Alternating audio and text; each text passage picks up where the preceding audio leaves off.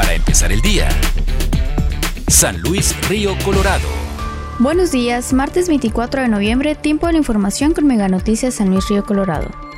Leslie era una joven residente de la frontera de San Luis Colorado en el estado de Sonora y tenía 20 años cuando conoció por primera vez a un joven que se presentó con el nombre de Álvaro, quien al cabo de unos años y por no aceptar su rompimiento, irrumpió en su domicilio disparando dos balas a su cabeza y una hacia la cabeza de su madre. Ambas mujeres murieron instantáneamente tras los certeros impactos de la bala por parte del trastornado sujeto, quien tras cometer el terrible acto y escapar del sitio también atentó contra su vida. Esta crónica de un doble feminicidio es un reflejo de la situación actual de violencia de género que se vive en esta frontera, al igual que en la entidad sonorense y el resto del país, en donde todos los días desaparecen y se asesina a mujeres y niñas por el simple hecho de ser mujeres. Todo esto resurge en el marco de la conmemoración del Día Internacional para eliminar la violencia contra la mujer, en donde lejos de erradicar las agresiones contra las mexicanas, las autoridades del país se mantienen indiferentes en un mundo burocrático lleno de tortuguismos y ajenos al dolor de los miles de familias y amistades a quienes la violencia, la corrupción y la impunidad les han arrebatado sus seres queridos.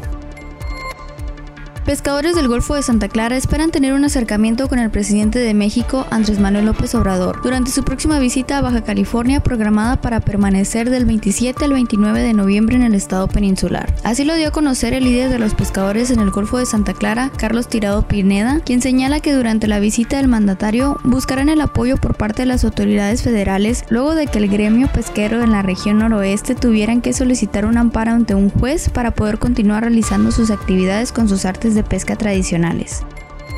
Un factor que generalmente obstaculiza el que los jóvenes puedan adquirir su vivienda es la realidad laboral en la que se encuentra, además de los bajos niveles de ingresos que suelen tener. Según datos proporcionados por la Encuesta Nacional de Ingresos y Gastos de Hogares en 2018 en México, la población de 20 a 29 años recibe en promedio un ingreso mensual de 6 mil pesos. Según la Encuesta Nacional de Ocupación y Empleo de 2019 en México, de jóvenes entre 15 y 34 años que trabajan, existen 15 millones de personas que ganan menos de 3 salarios mínimos. Teniendo en estos datos, ¿cómo les alcanzaría para adquirir una casa? Para empezar el día. San Luis Río Colorado.